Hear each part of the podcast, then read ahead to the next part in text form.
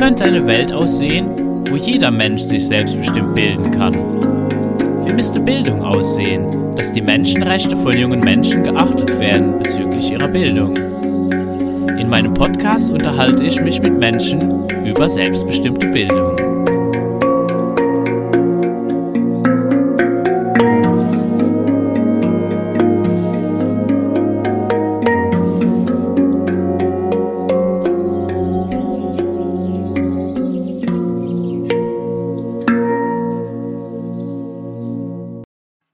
Zu Gast ist Matthias.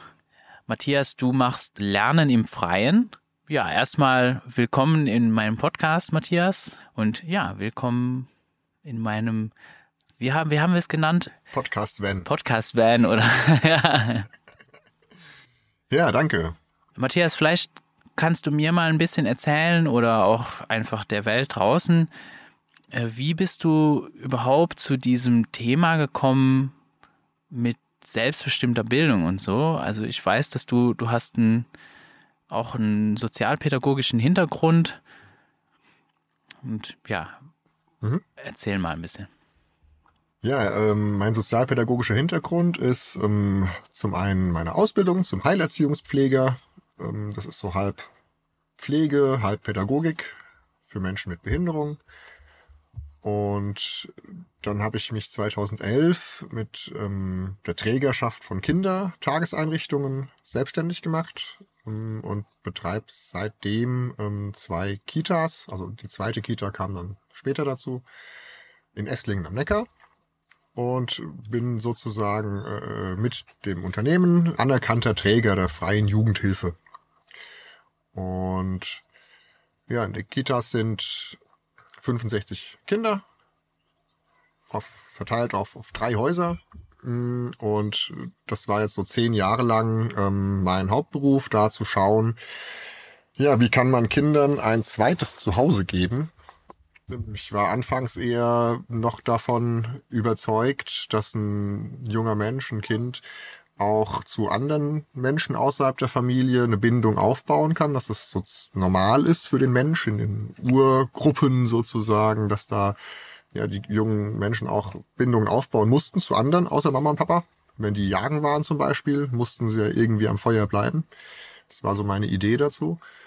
Ja, dann hat sich das über, äh, ja, vor allen Dingen über äh, die Corona-Situation hat sich das dann ein Stück weit äh, geändert. Also die räumlichen Bedingungen auch. Es gab dann ja diese Vorgabe mit den Kohorten und die durften nicht zusammenkommen und so weiter. Und dann haben wir immer zwei Gruppen zusammengefasst, auch räumlich, also bauliche Änderungen gemacht, ähm, haben eine pädagogische Leitung installiert und dann bin ich frei geworden in meiner Tätigkeit. Also ich habe vorher viel im operativen Geschäft oder halt in der Administration direkt äh, mitgemacht und habe dann durch Corona äh, freie Zeitanteile bekommen.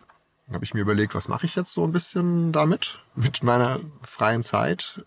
Ja, dann habe ich noch drei Kinder, ähm, die dann 2020, die dritte auch aufs Gymnasium kam, äh, auf dasselbe Gymnasium wie, wie die anderen beiden. Und da gab es Konflikte, die einfach mit den äh, ja, schwierigen Bedingungen an den Schulen zu dieser Zeit äh, erstmal zusammenhingen. Und dann gab es ja die Möglichkeit, ähm, die Kinder vom Präsenzunterricht befreien zu lassen. Ohne große Probleme. In Baden-Württemberg war das. Und das haben wir dann gemacht. Und dann waren die Kinder zu Hause plötzlich. Alle drei. Und das war erstmal ein Aufatmen. Ja. Ich habe mich noch erinnert, ein Tag vor dem ersten Schultag meiner ersten Tochter ist mir erst bewusst geworden, oh krass, ich muss morgen um 6 Uhr aufstehen, weil meine Tochter in die Schule muss. Und es war ja schon 20 Jahre her, dass ich irgendwie diesen Schultermin Viertel vor acht hatte. Und ich habe mir mein Leben extra so eingerichtet, dass ich nicht um 6 Uhr aufstehen muss. Und plötzlich kam das wieder und dann in dem Augenblick, wo er wieder zu Hause, wo die Kinder zu Hause waren, war das so eine Erlösung. Oh, wir können ausschlafen wieder, ja, wir müssen nicht in die Schule erstmal. Und ja, das war aber nur die ersten Wochen drei, vier, fünf, sechs Wochen äh, so entspannt und dann wurde es schon auch schwierig zu handeln. Äh, es war auch das soziale Umfeld halt irgendwie ja weg. Wir kamen noch nicht an Lernmaterial ran von der Schule so einfach, weil das einfach konfliktbeladen war, diese ähm, Beziehung zur Schule. Ja, dann habe ich mich gefragt, ob ich denn wirklich der Einzige bin, äh, so wie es der Direktor gesagt hat, dass das ja nur wir wären, ähm, die so da den, das Problem haben.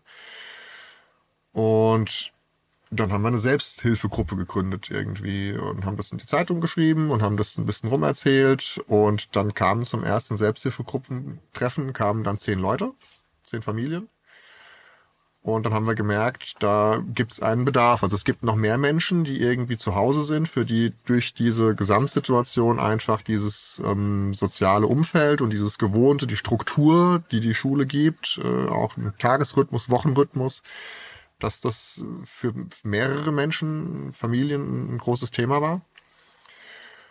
Und ja, als Jugendhilfeträger ähm, darf ich auch äh, Angebote ähm, nach dem SGB 8 machen, also zum Beispiel Paragraph 13 SGB 8, ähm, dass Menschen mit sozialen Beeinträchtigungen ähm, oder sozialen Benachteiligungen und individuellen Beeinträchtigungen heißt, sozialpädagogische Hilfeangebote gemacht bekommen sollen, die ihre schulische Ausbildung und ihre berufliche Integration fördern. So ungefähr steht es in dem Paragraph 13 drinne.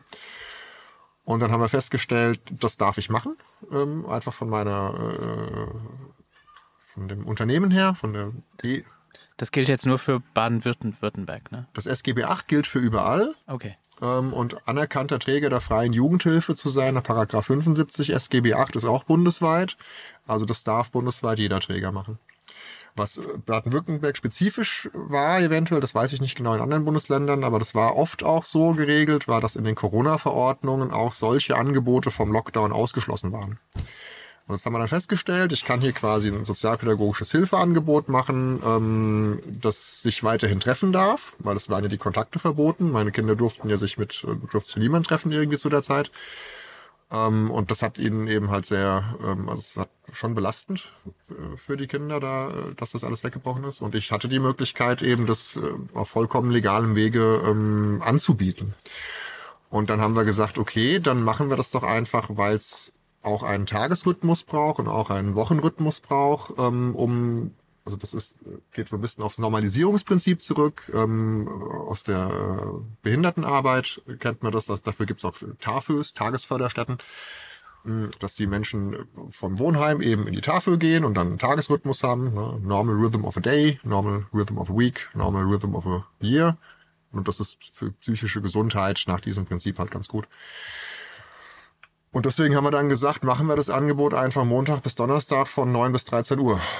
Und dann haben wir Leute gebraucht, die das tun, also die dann dort sind mit den Kindern. Und weil ja viele Eltern sich sowieso darauf eingestellt hatten, dass die Kinder jetzt zu Hause sind und irgendwie schon über die Dauer von Monaten mit Lockdown und so weiter vielleicht ein bisschen reduziert haben oder ne, da waren freie Kapazitäten.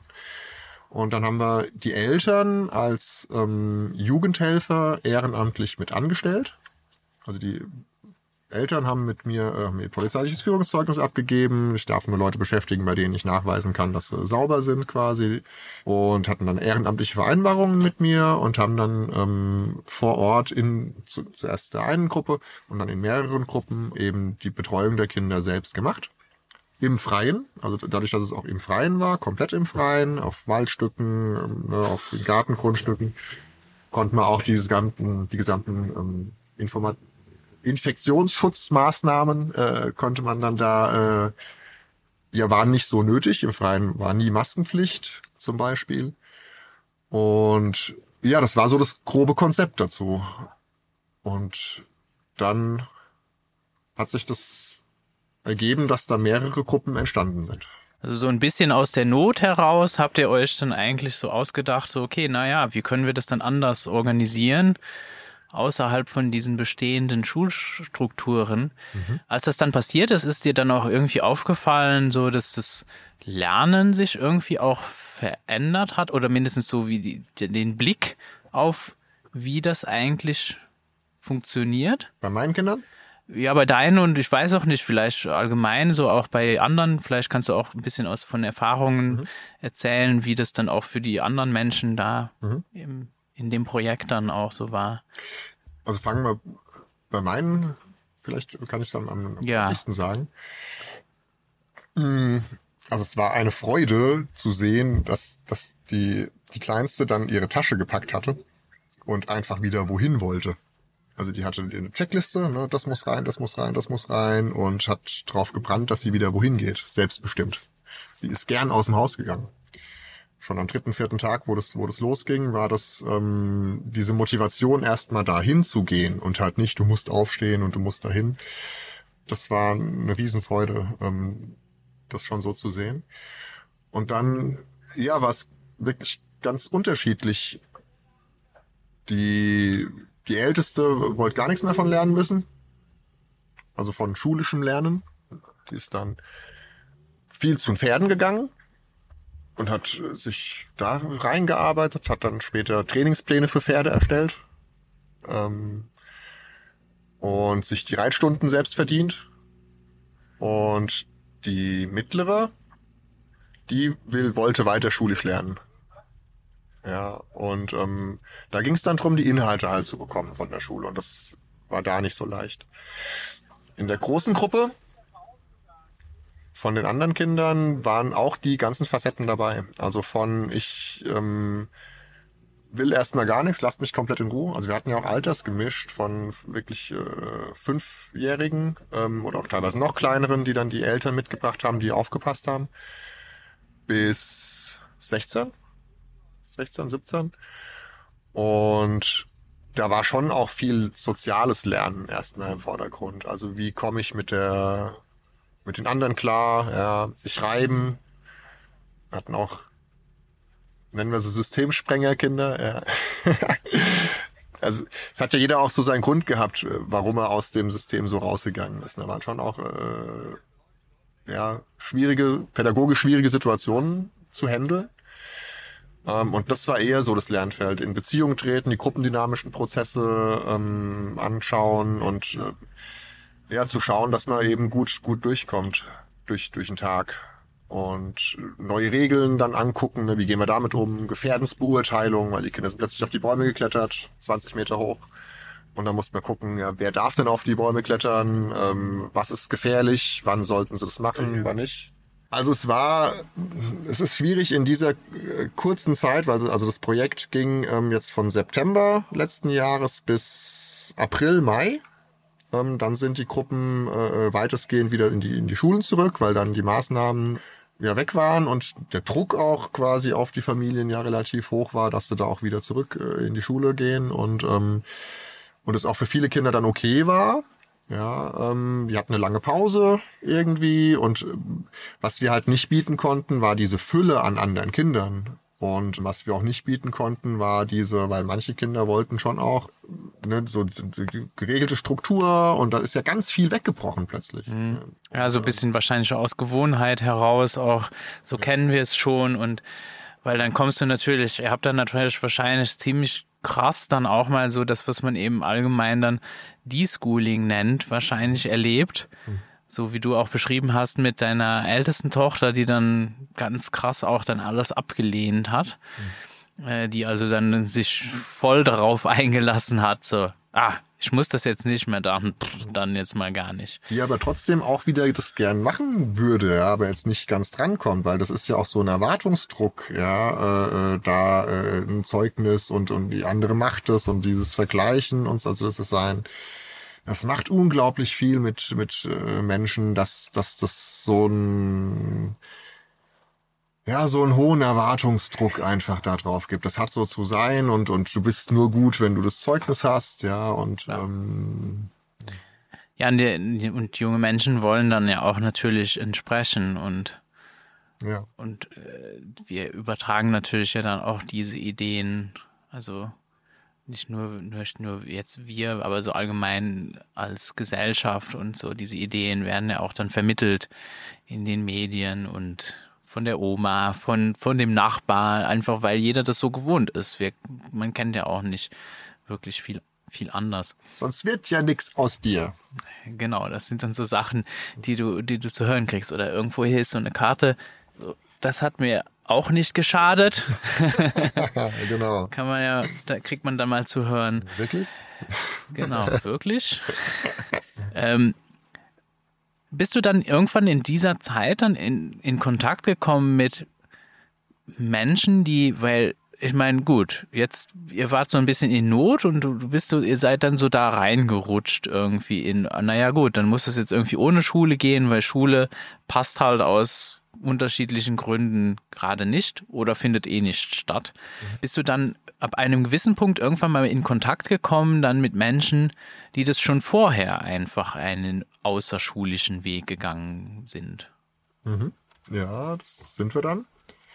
Ähm, also es gab ja dann elf Ortsgruppen tatsächlich. Wir hatten ungefähr 120 junge Menschen in den, in den elf Ortsgruppen in drei Bundesländern und da waren, ja, so, würde sagen, zehn Prozent zugezogene Freilerner quasi, die dann da eine Gruppe als Anschluss hatten, wo sie eben auch mal eine Weile kontinuierlich soziale Gemeinschaft, andere Kinder um sich herum haben konnten und daran teilgenommen haben, ja. Und mit denen war ich dann auch im Kontakt. Und was hat das äh, bei dir ausgelöst? Weil jetzt kommt ja dann eine ganz andere Idee. Ich meine, du hast ja dann mhm.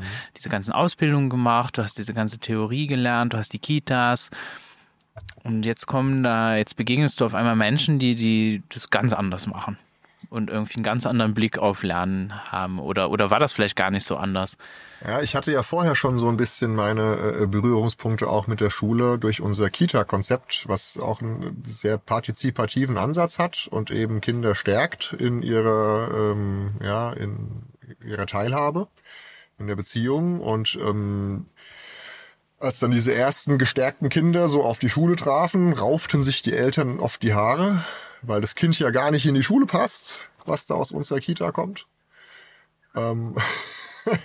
also das heißt, die konnten da irgendwie, hatten, ihr habt die dann irgendwie achtsam behandelt oder und dann geguckt, so, ja, naja, deine Autonomie möchten wir nicht zu sehr einschränken. Ja, das Kind hat halt Nein gesagt, wenn es was nicht wollte. Ja. Und ähm, damit äh, waren halt dann Eltern und äh, Schule manchmal nicht so d'accord. Und das heißt, so diese, diese, diese Frage, also das ist ja, wird ja von der, von der Kita auch erwartet so. Es gibt ja Schutzkonzepte auch für Kitas, ja, die mittlerweile in Baden-Württemberg ja auch verpflichtend sind, wo man sehr genau das Kindeswohl im Blick hat. Mit all diesen Teilen, Partizipation, Beziehungsarbeit, Feinzeichen erkennen, ja, äh, ja, das ist sehr, sehr weit ausgereift in der Theorie und das machen auch viele Kitas sehr gut. Und dann gibt's auch noch so diesen Anschluss an die Schule, dass da eigentlich der, der gesetzliche Rahmen ist, dass Kita und Schule gemeinsam für eine optimale Passung sorgen sollen, für jedes Kind. Eine individuelle Passung ist da der, der Begriff. Aber das wird eben von, von den allermeisten Schulen äh, halt noch mit der alten Tradition, das Kind kann nicht schneiden, richtig, ist nicht schulfähig, so verkürzt. Ja, also wo halt immer noch die, die konkreten Fertigkeiten eben abgeprüft werden und halt nicht das individuelle Kind im Vordergrund steht bei der und von daher war ich da schon früher mit äh, befasst, dass es da irgendwie nicht ganz passt. Dass es da so Widersprüche eigentlich gibt. So eigentlich im, im Lehrplan steht eigentlich so auf der ersten Seite, naja, individuelle Potenzialentfaltung steht dann ganz groß irgendwo. Mhm. Und ihr habt das dann versucht, ihr habt das dann umgesetzt oder so gut wie, wie das halt geht. Mhm. Und das war dann völlig inkompatibel mit. Genau. Also wir sollten den Kindern halt sagen, ihr könnt aufs Klo gehen, wenn ihr wollt. Und dann kommt die Schule und sagt, jetzt kannst du nur noch aufs Klo gehen, wenn ich das sage. Plakativ.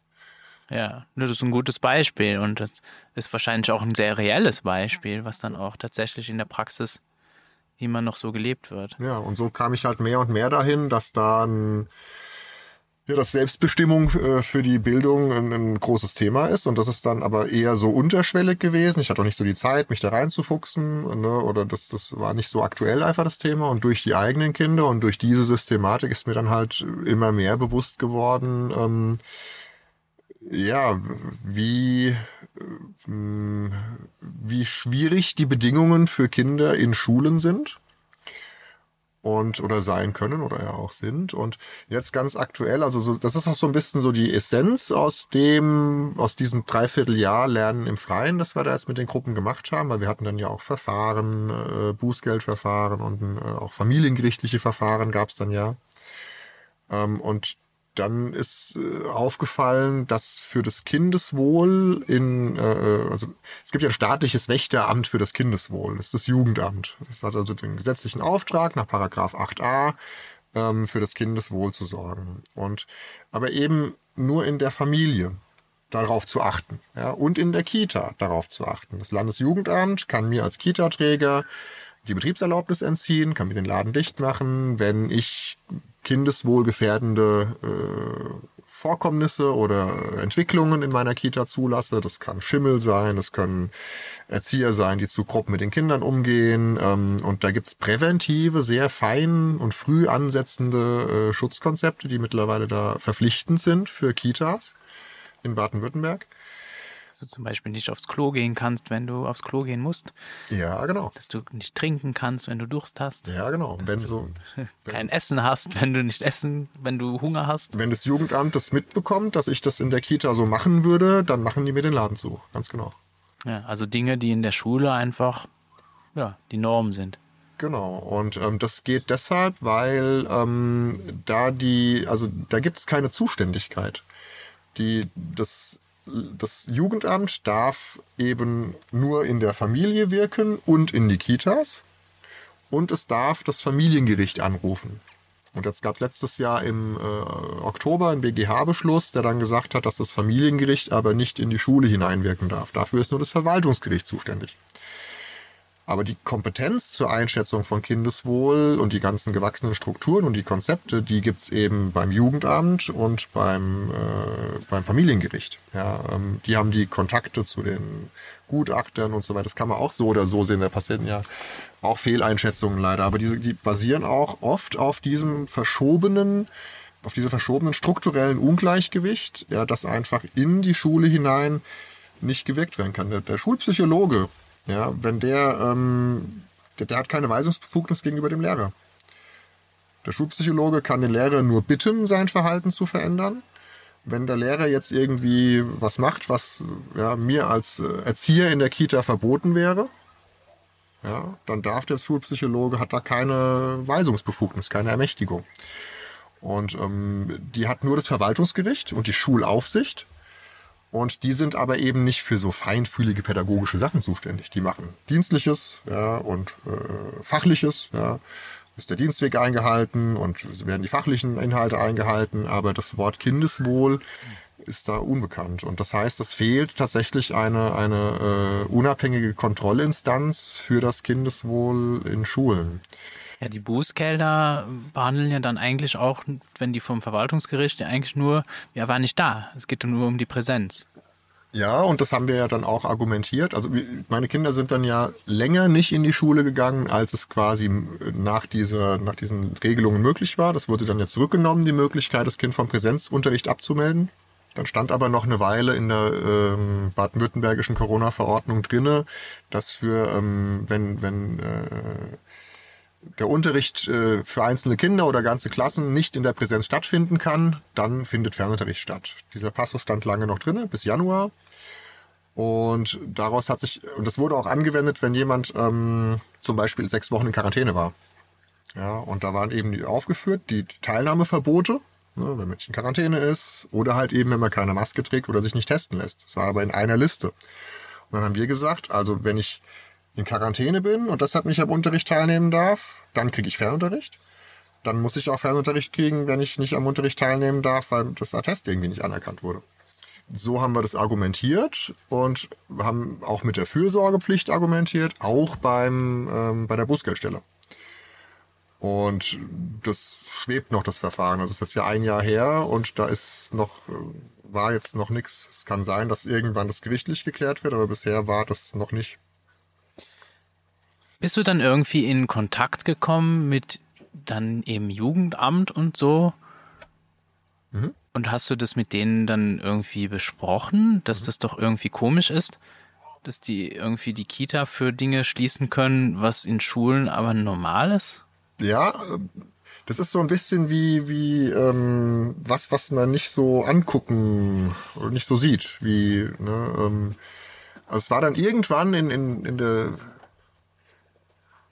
zehnten E-Mail hin und her, ähm, hat dann der für uns zuständige Jugendamtsmitarbeiter auch formuliert, ja, bei Gericht können wir dann auch die Aspekte klären einer etwaigen Kindeswohlgefährdung durch die Schule.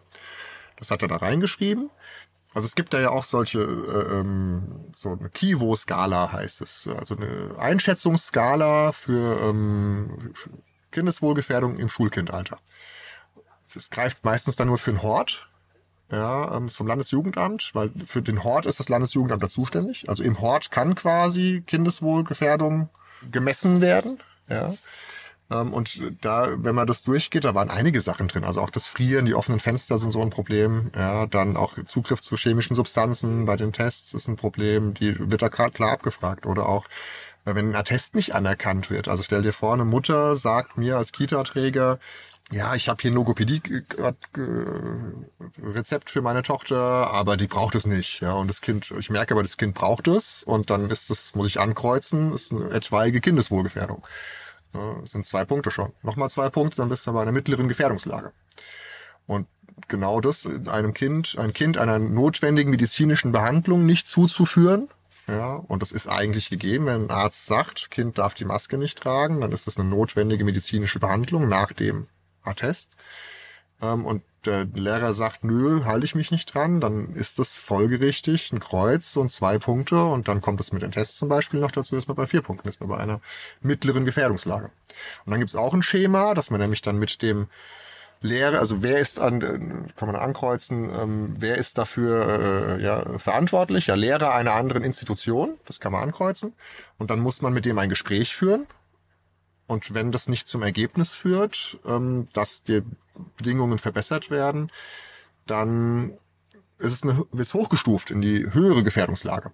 Und das habe ich dem Jugendamt alles so dargelegt. Also die, die Kivo-Skala gezeigt, die Fallbeispiele, ne, also ausgefüllt, ganz korrekt, wie man das halt macht. Hier, jetzt ist das Gespräch zu führen. Ähm, aber dann kam das halt irgendwann raus, dass bei Gericht, bei Familiengericht das geklärt werden kann. Und der Familienrichter, der hat dann gesagt, nö, ich bin überhaupt nicht dafür zuständig, was in der Schule ist. Ich guck nur darauf, was das, was die Kindeswohlgefährdung bedeutet, dass sie ihre Kinder nicht in die Schule schicken. Und ja, daraus kam ja die Erkenntnis, dass da keiner zuständig ist. Und wir haben aber in vielen Gesprächen, also es haben ja die Pädagogen, äh, wir hatten zwei Pädagogen eingestellt dafür, die diese zehn Gruppen betreut haben, diese elf Gruppen betreut haben und haben, die haben viele so Gespräche begleitet, auch mit Jugendämtern. Und da gab es schon auch Verständnis für. Also wenn man das schon dargelegt hat, gab es da schon auch viele, ähm, die gesagt haben, oh ja, ähm, da ist was dran und wir sehen, dass es dem Kind gut geht, so jetzt, und wir können halt nicht da reinwirken. Ja, aber eben auch eine Ohnmacht. Ja, dass eben die, die Jugendhilfe dem Schulträger gegenüber eben nicht ermächtigt ist, da reinzugreifen. Und die Leute sind dann halt unterschiedlich mit dieser Ohnmacht umgegangen. Ja, die einen haben es komplett ausgeblendet und ähm, so ist meine Interpretation. Hm. Naja, vielleicht jetzt mal verlassen wir mal kurz dieses äh, ganze Rest, diesen rechtlichen Rechts Dschungel. Schon krass. Also das ist ja, das, da, da wird einem ja schwindelig und keine Ahnung, ich habe so das Gefühl, also es wird mich einfach auch extrem ermüden.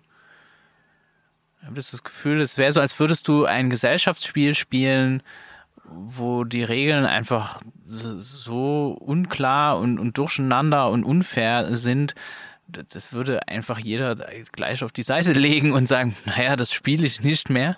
Ja, aber es geht hier um die Kinder und es geht darum, ähm, da eine eigene Schutzinstanz zu sein. Also das ist ja das, was viele Eltern in dieser Situation gemacht haben. Die haben gesagt, nee, ich habe hier irgendwie das Gefühl, dass das fürs Wohl meines Kindes nicht gut ist. Ja. Ähm, und das nehme ich da raus. Und das ist auch, denke ich, so ein bisschen die, die, die Nachricht an, äh, ja, hier an die Zuhörer quasi, ähm, dass da wirklich eine Unterdeckung da ist. Und da darf man draufschauen ähm, und darf ähm, die einfordern, auch von der Kultusministerkonferenz, von der Gewerkschaft für Erzieher, von, von öffentlichen Stellen, ähm, um da hinzugucken, warum muss ein ein, eine Kita sich als nach offiziellem Schreiben ähm, als Tatort sehen und die und die Lehrer potenziell äh, die Erzieher als potenziell übergriffige äh, Personen Menschen und da präventive Schutzkonzepte ausarbeiten. Und für eine Schule ist das vollkommen fremd.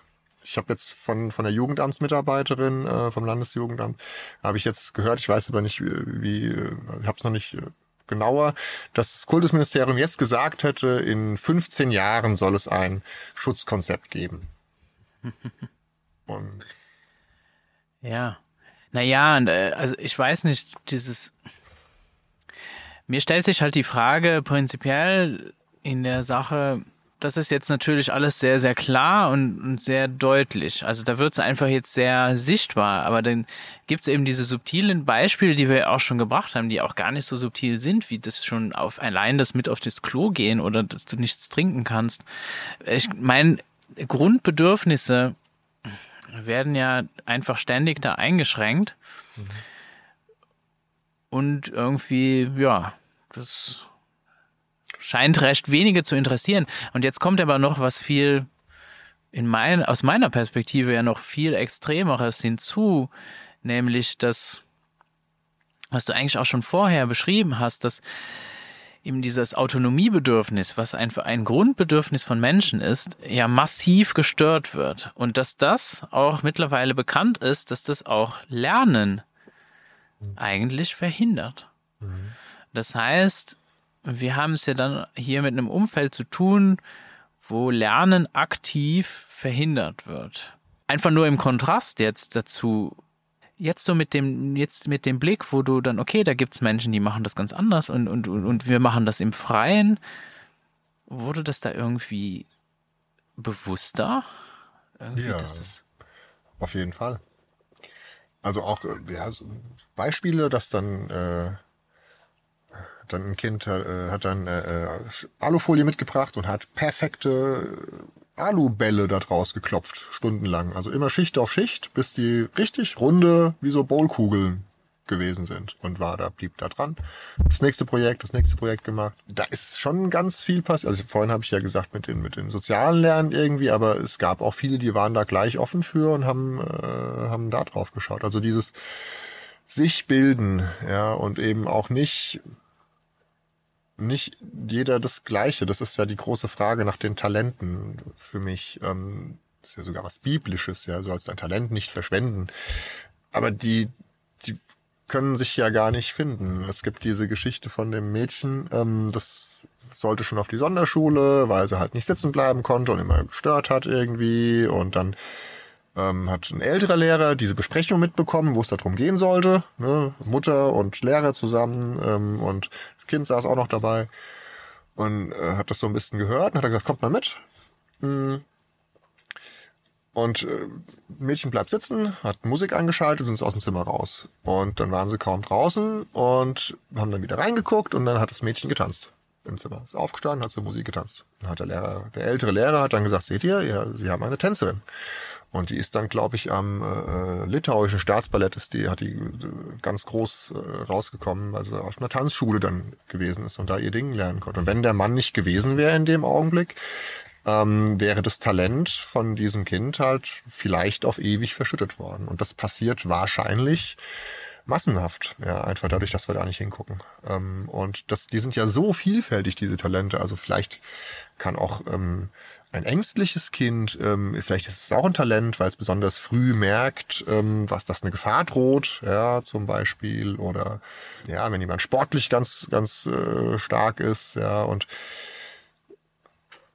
ja, das sind alles die, die Themen, auf die ich dann so langsam kam. Das, ähm, deswegen setze ich mich ja jetzt dafür ein, dass ähm, es da Ausnahmen geben muss, zum Beispiel, wäre eine Möglichkeit, dass man eben sagt, okay, ähm, Schulpflicht muss man sich auch angucken, wie das eigentlich vom Grundgesetz her gemeint ist, wenn da steht, ähm, das gesamte Schulwesen steht unter der Aufsicht des Staates, muss das ja nicht bedeuten, dass äh, das Kind in die Schule muss unbedingt, sondern vom Grundgesetz her ja eigentlich nur, dass der Staat gucken muss, dass das Schulwesen gut ist.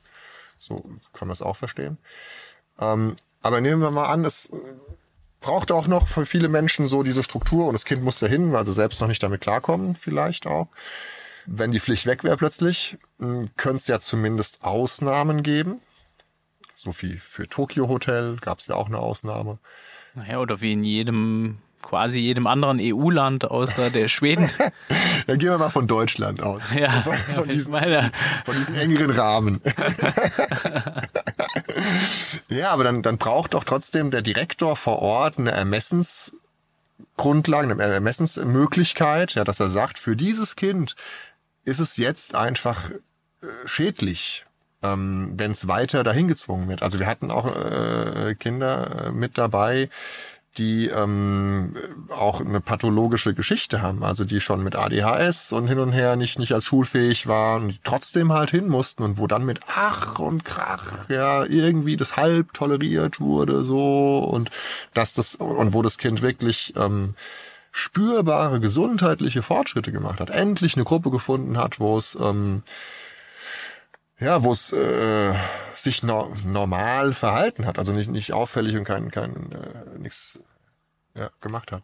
Ja, dass eigentlich die Auffälligkeiten erst durch diese, ja, durch die Umgebung, die einfach nicht passend ist, äh, überhaupt Ja, entstanden sind und und das wäre vielleicht so ein, so ein, so ein kleinerer Schritt, dass es halt einfach einfache Ausnahmen geben dürfte. Ja, wenn einfach wirklich das Jugendamt sieht, dem Kind tut es jetzt nicht gut, das hat da was erlebt, das kommt in der Schule nicht weiter, das hat nur destruktive Erlebnisse ähm, und so weiter. Ähm, und äh, dass dann der Direktor halt eben sagen kann, ja, ich stimme dem zu, geh mal ein Jahr raus, ja, gescreent von mir aus, dass man sieht, sind da die, geht's ja auch ums Kindeswohl wieder, ne, was passiert, ähm, aber ob ich jetzt ein Jahr sitzen bleib, ja, oder mal ein Jahr rausgehe ähm, und und da mal durchatmen kann von diesem Druck und so weiter und mich da finden kann, das ist wäre für mich so ein gesunder Ansatz, den ich auch für möglich halte, dass das auch, wenn die Eltern quasi das einfordern mit diesem Wissen, da ist jetzt, äh, da guckt niemand nach dem Kindeswohl, ähm, und da einen Ermessensspielraum einfordern, könnte ich mir schon vorstellen, dass das in die Richtung gehen kann. Naja, so- also ein bisschen so, äh, dass du auch das, was dann eigentlich so in den ersten Seiten von den meisten Lehrplänen, weil das, was da so steht, das klingt meistens ziemlich gut. Da geht es um, Potenzial, um Potenzialentfaltung, um individuelle, um, um Selbstbestimmung. Es sind alles so Schlagwörter, die stehen da. Und dass man sozusagen dann auch sagen könnte, na ja, ich fordere das halt auch dann ein.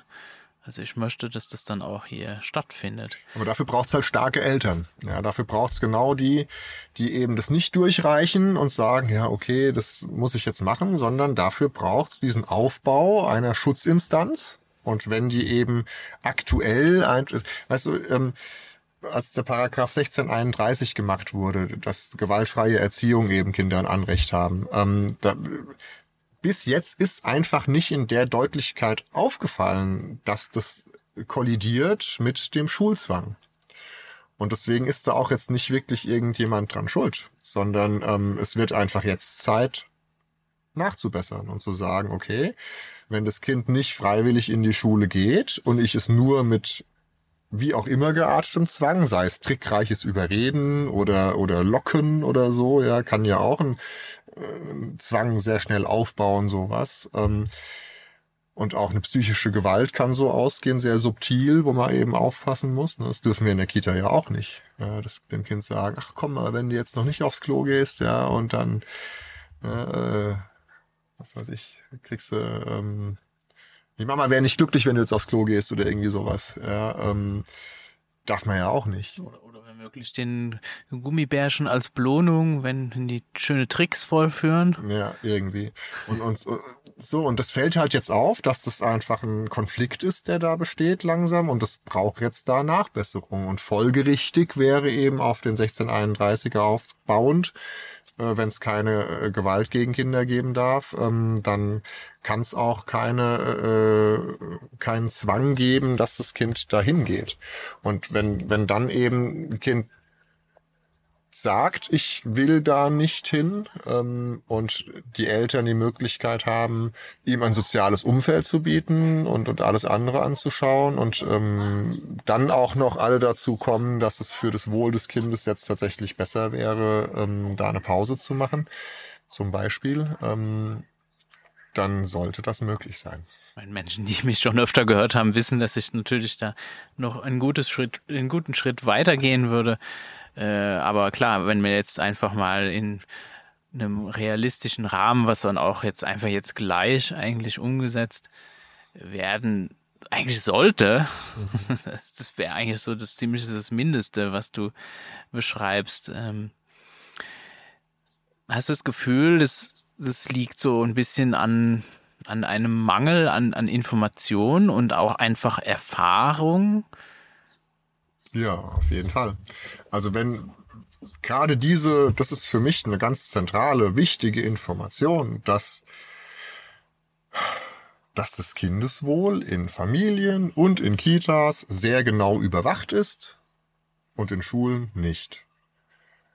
Und allein diese Information ähm, sollte Eltern dazu befähigen, oder auch dazu, äh, äh, ja, ähm, dazu äh, bringen, dazu zu stehen und zu sagen, wenn das Kindeswohl dort nicht äh, überwacht ist und wenn nicht gewährleistet sein kann, dass diese gleichen Ermessensgrundlagen, die für die anderen Lebenswelten, für mich, Familie und, und, und Kita gelten, dass die auch in der Schule gelten, dann sollten die in die Stärke kommen und in die Verantwortung kommen, ja, in ihre Fürsorgepflicht kommen. Das ist eine Fürsorgepflicht, dafür einzustehen und zu sagen, das fordere ich ein. Und solange das nicht umgesetzt ist, wenn die Schule mir unterschreibt, ja, ich halte die UN-Kinderrechtskonvention ein und ja, wir werden auch ein äh, präventives Schutzkonzept äh, vorlegen, dann ist das was anderes.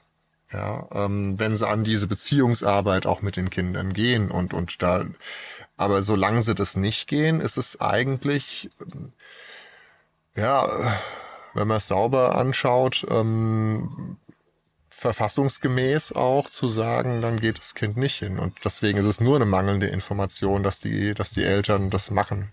Wenn sie das wüssten, die Eltern alle, dann müssten sie sich so hinstellen und das sagen und tun.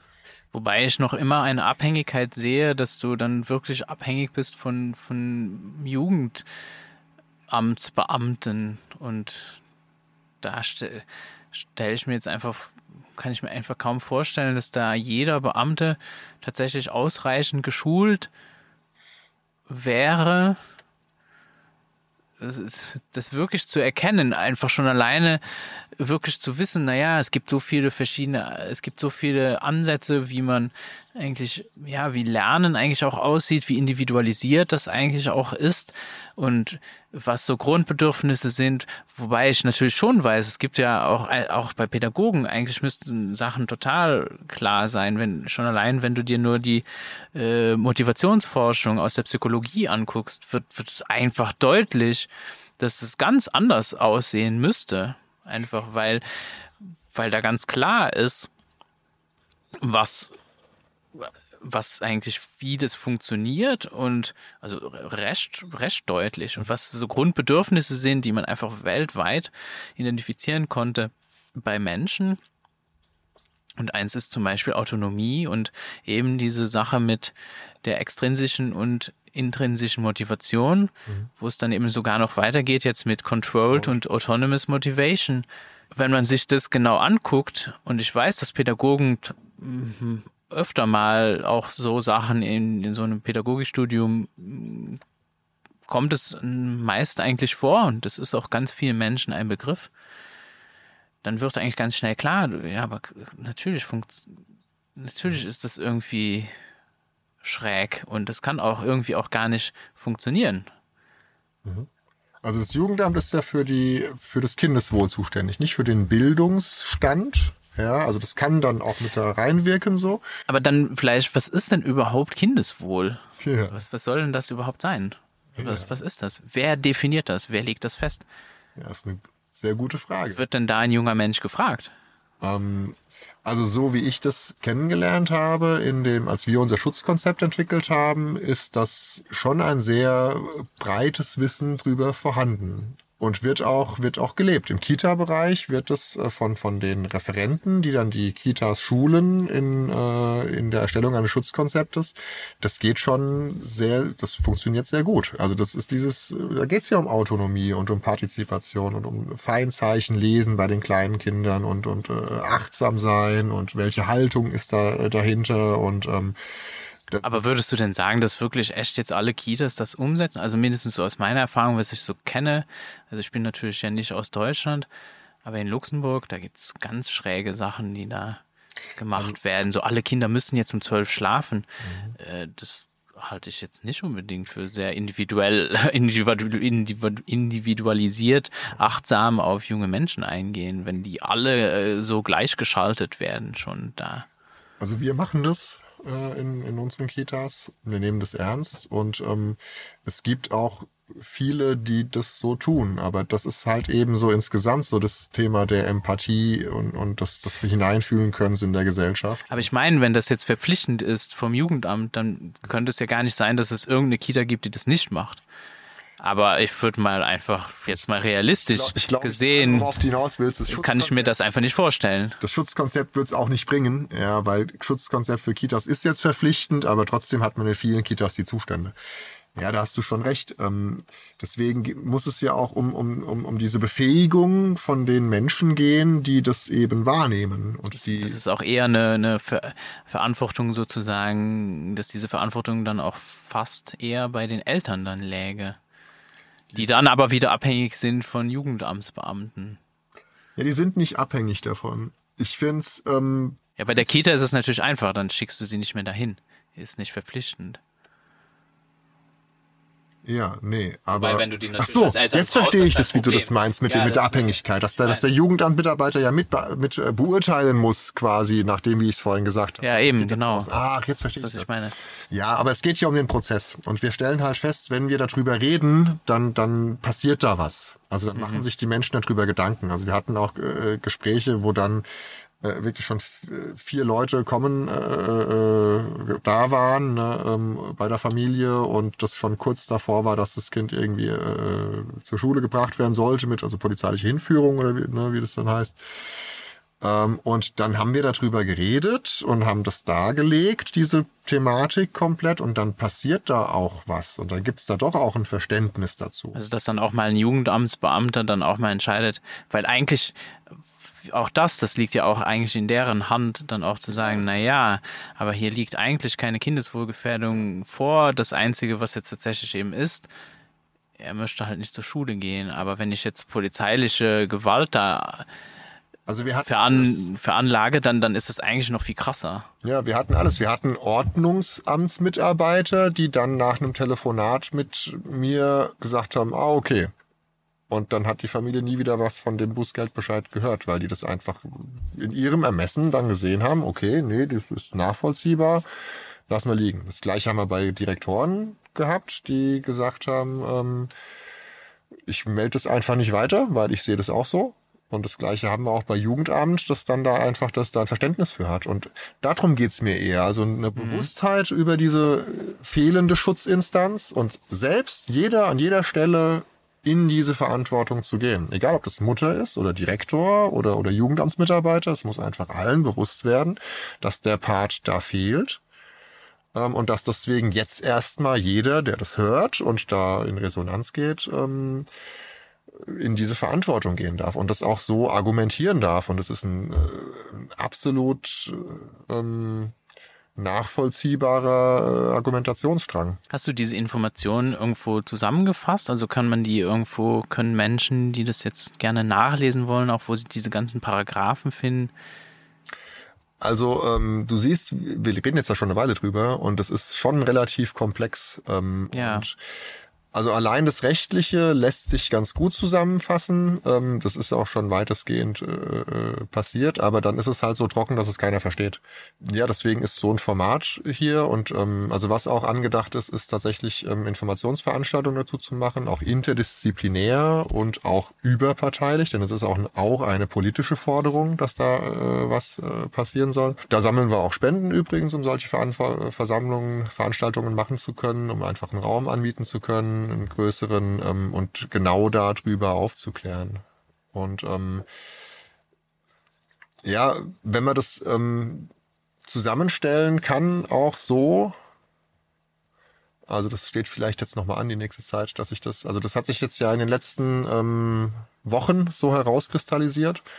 Und ähm, dann sind wir erstmal eben auch mit Leuten ins Gespräch gegangen. Ähm, Im Landesjugendamt habe ich auch gesprochen.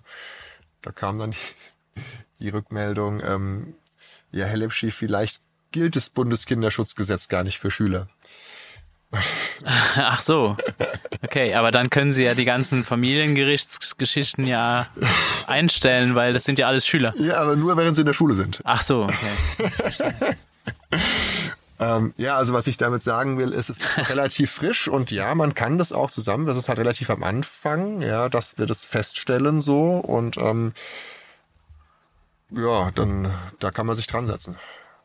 Da setze ich mich dran, das zusammenzufassen so ein bisschen. Ja. Ja, ja das ist, ist, ich halte das auf jeden Fall eine gute Sache, einfach mal auch auf solche, naja, so abstruse Situationen auch einfach mal die Aufmerksamkeit auch ein bisschen ein Licht da drauf zu werfen. Hm. Und das ist bestimmt nicht immer einfach. Du kriegst du wahrscheinlich auch wahrscheinlich ganz schräge Widerworte kann ich mir vorstellen. Und äh, also das kostet, es kostet, also ich kann mir nur vorstellen, dass das einfach auch enorm viel Energie auch braucht, da am Ball zu bleiben, weil also meine Erfahrung ist, sobald es mit irgendwelchen so Behördensachen, da weiß die linke Hand oft nicht, was die rechte tut und dann wird es manchmal irgendwie sehr abstrus und also was da kommt man nicht unbedingt mit Logik dann weiter. Was Energie kostet, ist äh, war äh, eher so eine so, so eine ähm, kämpfende Haltung. Ja, das muss jetzt sein und äh, da war ich am Anfang schon sehr stark im Widerstand, auch mit dem Direktor noch und das ja. muss aber doch jetzt so und äh, das, wie das jetzt ist, ähm, ist ja eher ein Aufbau von Strukturen und ähm, das Perlenkonzept haben wir noch gar nicht angeschaut, quasi. Ähm, das, äh, und, äh, genau, also es ist jetzt weniger, dass du, dass du da sagst, ja, wir gehen, wir ziehen jetzt da in den Kampf, sondern es ist mehr so eins, ja, guck mal, das ist da. Genau. Und, und äh, wir wollen mal darüber sprechen. Genau. Also ich sage auch nicht, dass da jemand was äh, für kann. Also gegen wen sollte ich denn kämpfen? Ja, es geht wirklich um die Information darüber, dass hier eine, eine, eine Lücke ist, ähm, darüber, dass wir alle aufgefordert sind, als Gesamtgesellschaft ähm, da hinzugucken, ja, dass da das Kindeswohl in Schulen ähm, eben unterdeckt ist, unterdeckt gescreent wird. Und dadurch sind einfach, haben sich, haben sich Dinge eingeschliffen. Ja, so, so mhm. sehe ich mhm. das. Und ähm, ja, und deswegen ist es keine, ähm, kein Energiefresser, weil ich, äh, sondern es ist ein Aufbau, ein stetiger, ähm, bei dem sich das eben ja weiterentwickeln darf. Und ja. So, das ist eigentlich so, ne, das ist gut gemeint, aber da ist ein blinder Fleck. Genau. Und ja, genau. auf den dürfen wir mal gucken. Genau. Und naja, dann lass uns doch mal über das Perlenkonzept mal sprechen, weil du gehst ja jetzt dann, das ist ja dann noch was ganz anderes, wo eher dann es um Abschlüsse geht. Ja. Ne? Und, und über eine, überhaupt eine, eine neue Form überhaupt mal zu, so Kompetenzen überhaupt zu identifizieren. Mhm. Ne? Wie du dich dann vielleicht auch mal vorstellen kannst, so, und, und diese Abhängigkeit vielleicht auch ein bisschen aufzulösen, die man hat mit so Schulabschlüssen oder ein so. Zeugnis. Ein Zeugnis. Mhm. Ja, das ist ein, äh, ein bahnbrechendes Konzept, auf jeden Fall, ähm, von äh, Rüdiger Iwan.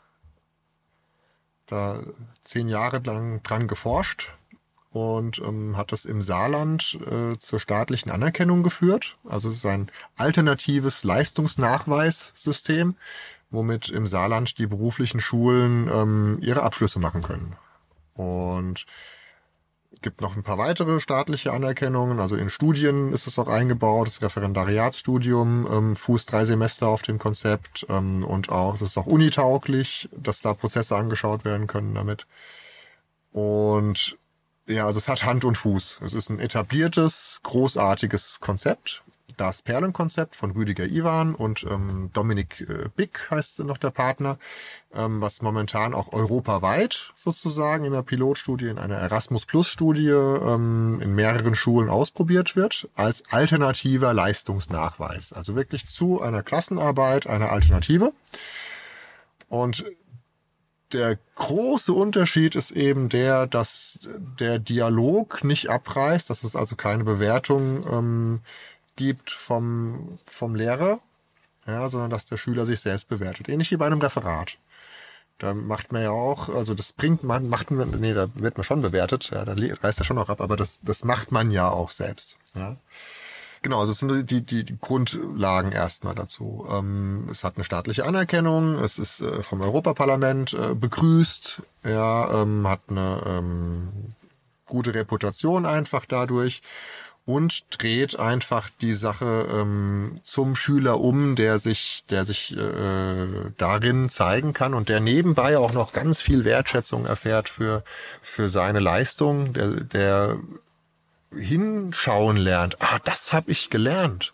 Es gibt ja auch so persönliche Lernerfahrungen, das ne, Surfen ja, zum Beispiel. Kann ich nicht, aber nehmen wir an, das Kind kommt aus dem Familienurlaub zurück und der Opa fragt, was hast du denn gelernt? Oder ne, wie war's? Und das Kind sagt, ich habe Surfen gelernt. Und der Opa sagt, ja und, war's gut? Und das Kind sagt, ja.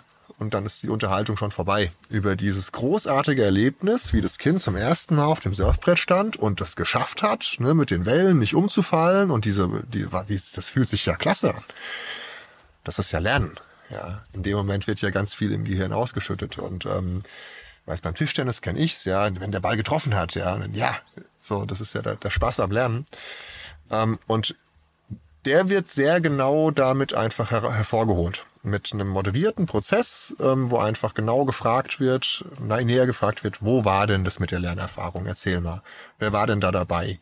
Ja, der Surflehrer war dabei ja, ähm, hält, hält die Lernerfahrung noch an, ne? also machst du das jetzt noch weiterhin? Ja, äh, mit dem Skateboard kann ich das auch verwenden zum Beispiel. Ähm, und jetzt fallen mir gar nicht mehr die ganzen Fragen dazu ein, ähm, aber man, man schaut eben in diesen Prozess dieser Lernerfahrung sehr genau rein. Und das ist das zweite Modul schon. Im ersten Modul sammelt man ja erst mit Lernerfahrung. Also fachlich wäre es so, in einer in, in der Schule würde man dann eben zu einem gewissen Zeitpunkt, wenn man normalerweise eine Klassenarbeit schreibt, sagen, so, jetzt machen wir eine Fachperle und sammeln mal erstmal, was haben wir denn die letzten zwei Monate gemacht. Ne, sammeln wir mal zusammen, was haben wir denn gemacht? Ah, wir hatten Bruchrechnen und wir hatten Plus und Minus und wir hatten geteilt durch und ah, und wer weiß noch was? Ah, ja, das hatten wir auch. Und dann schreibt man diese ganzen Sachen auf so eine, in so eine Mappe, auf die erste Seite, auf die blaue Seite. Das hat verschiedene Farben und sammelt es.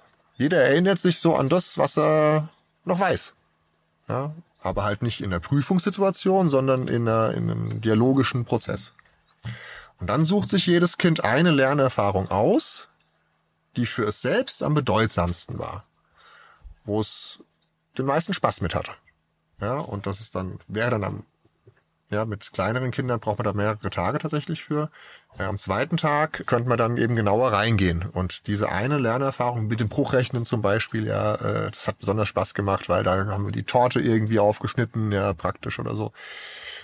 Und in der dritten, im dritten Modul ähm, wird dann noch eine wertschätzende Rückmeldung gegeben, wo die anderen Schüler mh, hm, was hinten noch draufschreiben. Du hast voll schön gemalt oder äh, mir hat gefallen, wie gut du das beschrieben hast. Und dadurch wird das Kind einfach in seiner Lernerfahrung sehr, sehr gewertschätzt und es breitet aus, was es kann.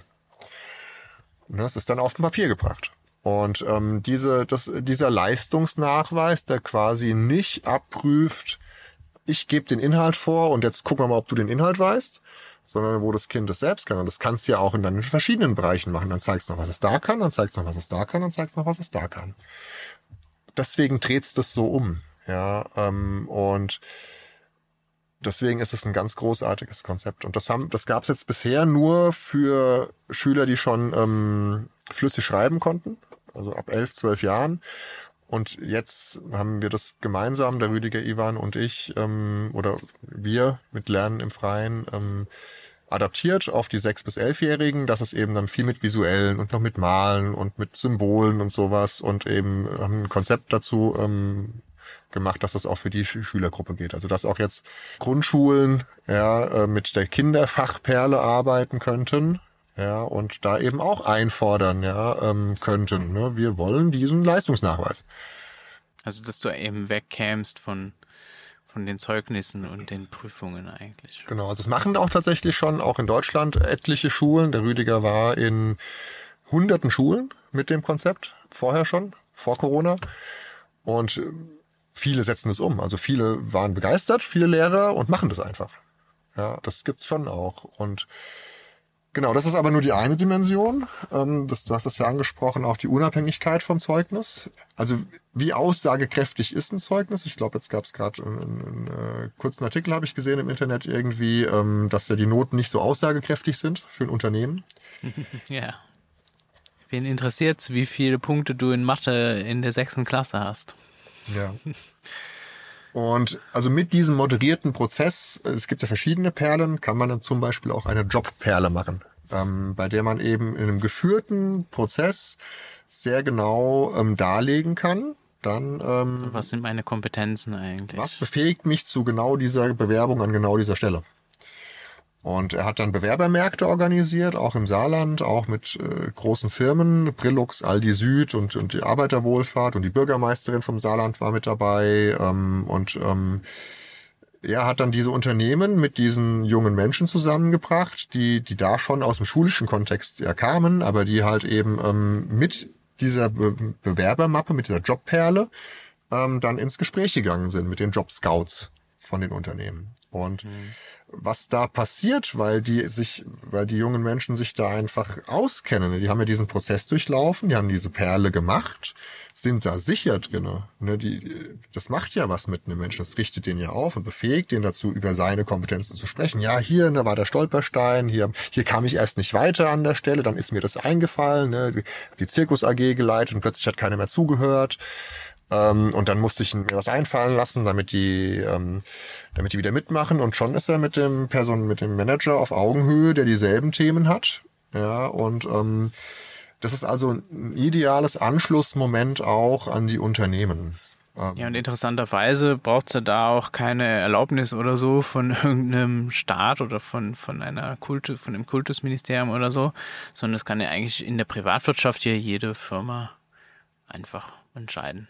Ja, und man, wenn man eine Berufsausbildung dann macht, dann hat man ja auch seinen Schulabschluss in vielen äh, Fällen dann auch nachgeholt, automatisch. Und das ist also auch ein, ein äh, ja, ein gutes, also was auch die Angst nehmen kann, so ein bisschen, oh, jetzt durch Corona hat mein Kind keinen Schulabschluss oder irgendwie sowas. Ähm, es gibt schon viele Unternehmen auch mittlerweile, die ähm, unkompliziert nach guten Leuten suchen. Und wenn jemand sagt, ich will Schreiner werden, gerade jetzt hieß es wieder Handwerkskammer, sucht händeringend lauter Handwerker. Ähm, und wenn da jemand Bock drauf hat und äh, mhm.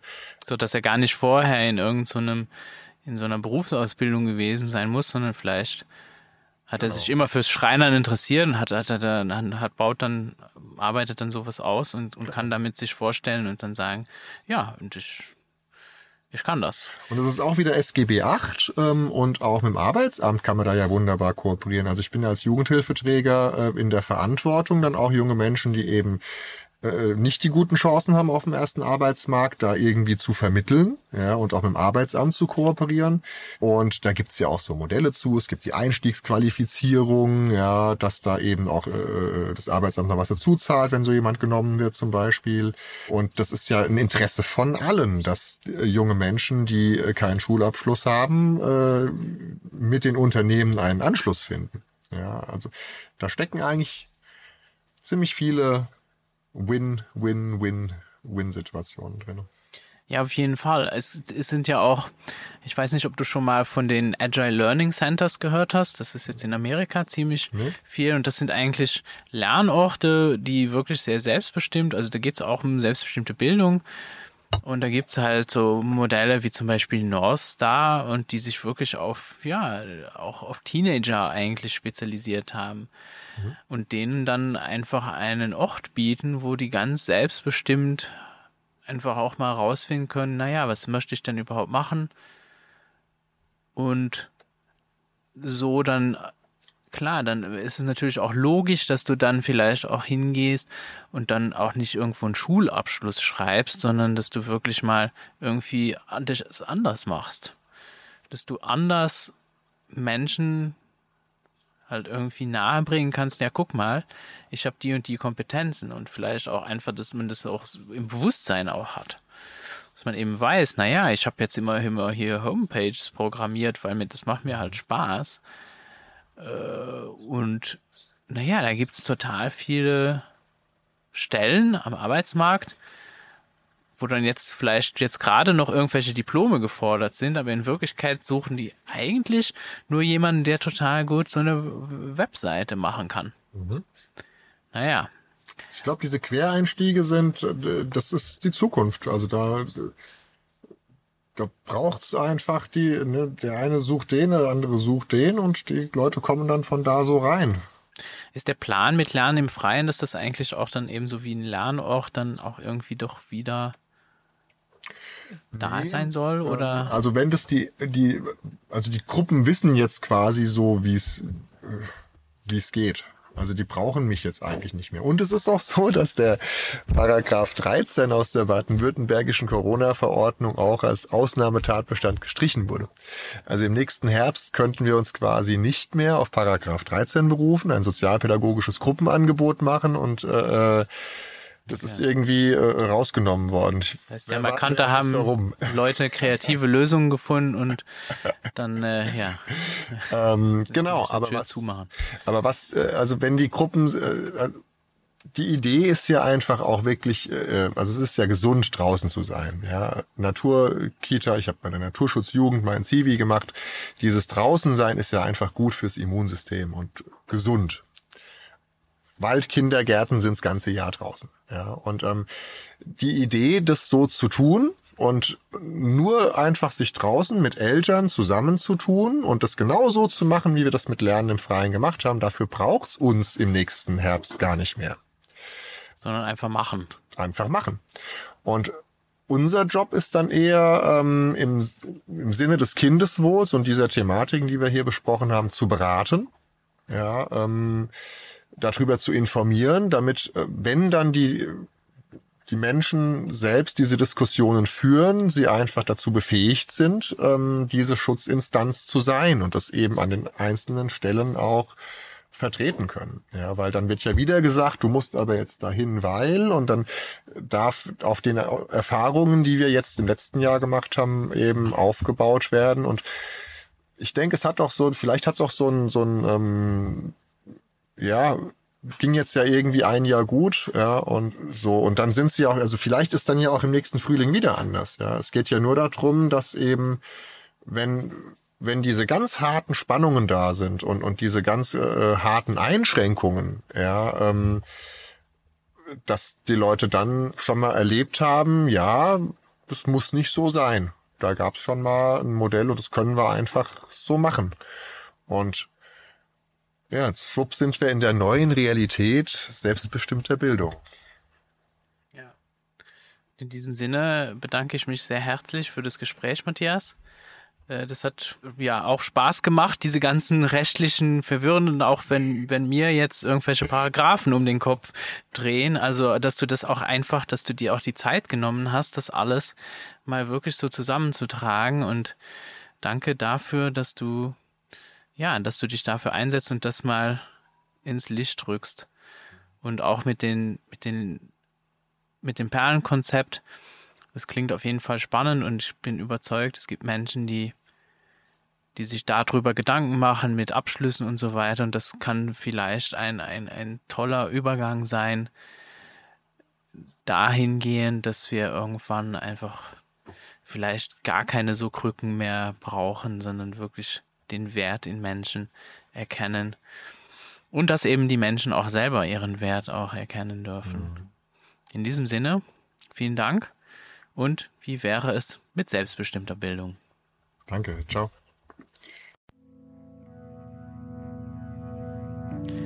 Dieser Podcast ist möglich dank Zuhörern wie dir. Wenn du einen einfachen Weg suchst, meine Arbeit zu unterstützen, abonniere meinen Podcast doch bei Spotify, Apple, Google oder bei meinem Telegram-Kanal What About SDE. Ein Review oder Teilen mit Freunden hilft auch sehr dabei, dass mehr Menschen den Podcast finden können. Ich freue mich auch über jede finanzielle Unterstützung, entweder mit einer einmaligen Spende oder mit deiner monatlichen Unterstützung auf Patreon. Mit dieser unterstützt du nicht nur meine Arbeit mit dem Podcast, sondern auch alle anderen Projekte in Bezug auf selbstbestimmte Bildung, wo ich mich engagiere. Alle Links findest du in der Beschreibung. Bis zum nächsten Mal bei Wie wäre es mit selbstbestimmter Bildung?